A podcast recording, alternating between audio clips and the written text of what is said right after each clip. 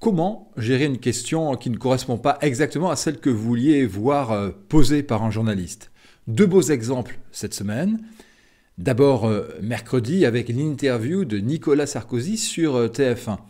Là, l'ancien président de la République a fait de la Sarko-réponse à savoir, quelle que soit la question qui lui est posée, il répond, lui, ce qu'il avait en tête de placer comme message et comme long message. Regardez.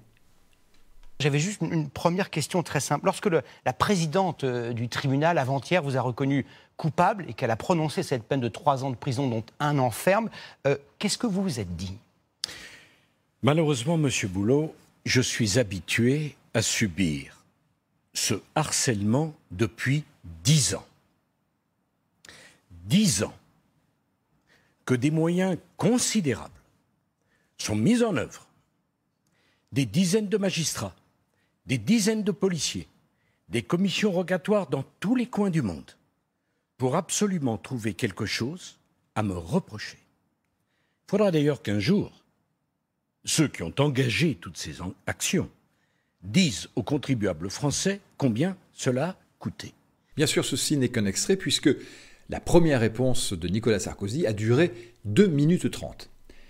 Deuxième cas d'école, si j'ose dire, avec Jean-Michel Blanquer, le ministre de l'Éducation nationale. C'était la veille, durant la matinale de France Inter. Là, quasi en, fin d'entretien, euh, vient la thématique de l'islamo-gauchisme dans les universités. Et ce n'est pas la première relance de Léa Salamé. Regardez plutôt comment y répond le ministre de l'Éducation. J'y reviens avec vous juste après. Vous employez des mots comme ravage, comme gangrène.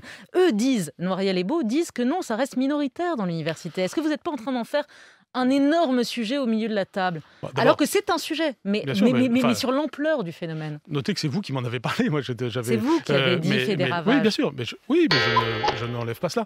Euh, vous savez, ce qu'il il faut voir non pas le, la photo, mais le film, c'est-à-dire d'où on vient et où on va. Euh, or, euh, ce, qui est certain, c'est que le phénomène a pris de l'ampleur. Il faut voir non pas la photo, mais le film. Superbe phrase omnibus, placée au moment où Jean-Michel Blanquer est déstabilisé, et donc, il cherche euh, comment reprendre la main.